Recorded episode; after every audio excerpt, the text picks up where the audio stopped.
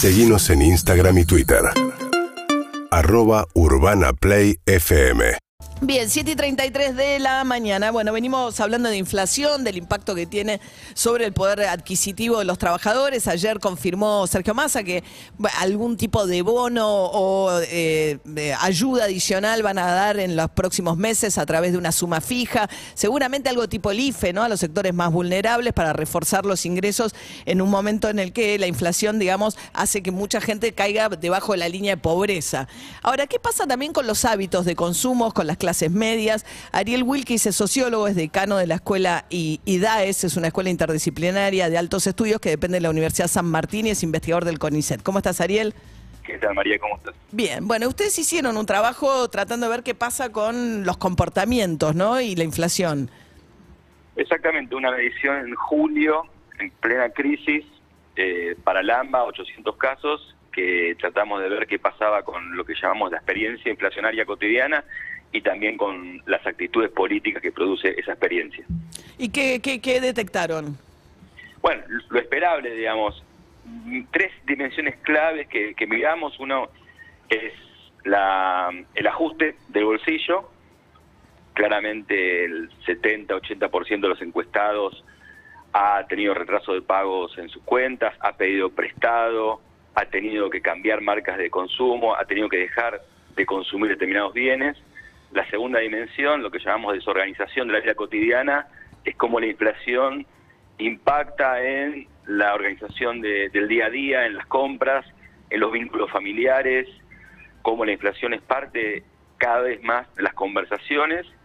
Y la tercera dimensión de la, de la experiencia inflacionaria es la, la expectativa de futuro. Y lo más llamativo o preocupante es eh, la, la expectativa de casi el 70% de perder eh, su lugar en, en- de su clase social. El 70% de los encuestados lo que teme frente a la inflación es como caerse de la clase a la que pertenece. Exactamente, eso transversal a todos los sectores y ese, ese temor eh, que se conjuga, su aliment, se alimenta con algo más general, que es la expectativa negativa con respecto al futuro del país y en algunos números más bajos también la expectativa negativa de lo que puede pasar con respecto a su, a su familia. Claro. Sí, esa idea de que tus hijos van a estar peor que vos, no mejor, ¿no? Que es un poco siempre... eh, Ahora, ¿y con relación a... al- ¿Es clase media la que tiene miedo de o, o- o es indistinto? No, te- a ver, te vuelvo sobre el primer punto. En realidad ese temor no es con respecto a sus hijos, sino contra en relación a las a ellos mismos. No es una pregunta sobre qué va a pasar con mis hijos, sino qué va a pasar conmigo mismo Ajá. en el próximo año. Ajá, ajá. Digo, es- ese es el temor, hacia el próximo año estar peor. Que este año, eh, claro. este año, el- el- exactamente. Ajá. Y con relación a, a- a caerse de clase, ¿se expresa de alguna manera? ¿Es perder qué? Que digamos, del, este, este fenómeno que ustedes ven del temor a, a caerse de la clase a la que perteneces, ¿qué significa qué?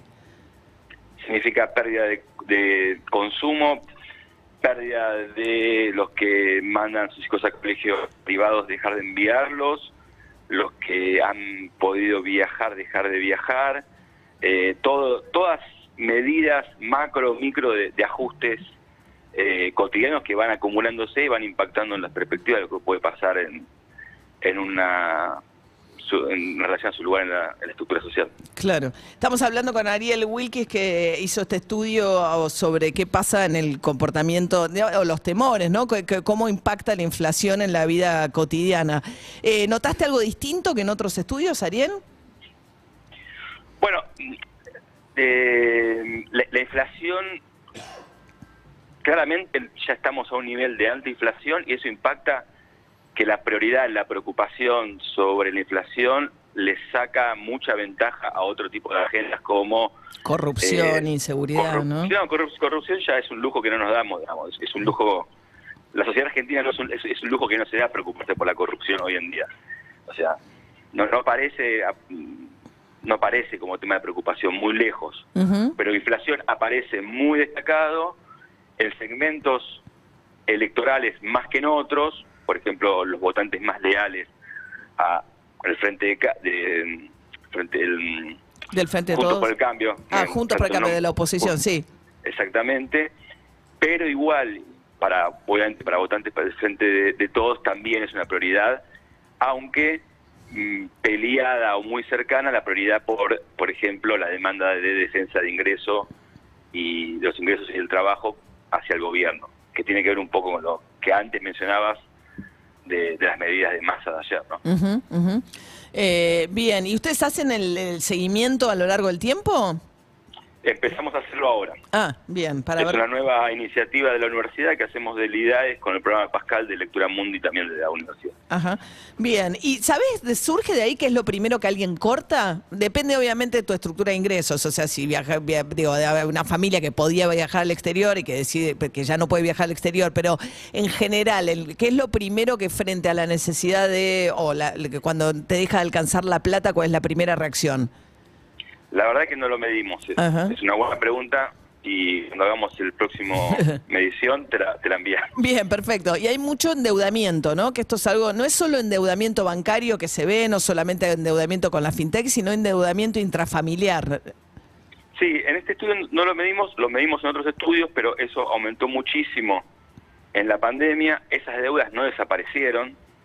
O sea, las deudas de la pandemia no, des- no desaparecieron, se mantienen, se negocian y siguen impactando en un contexto en el cual los ingresos siguen cayendo por el aumento de, de la inflación.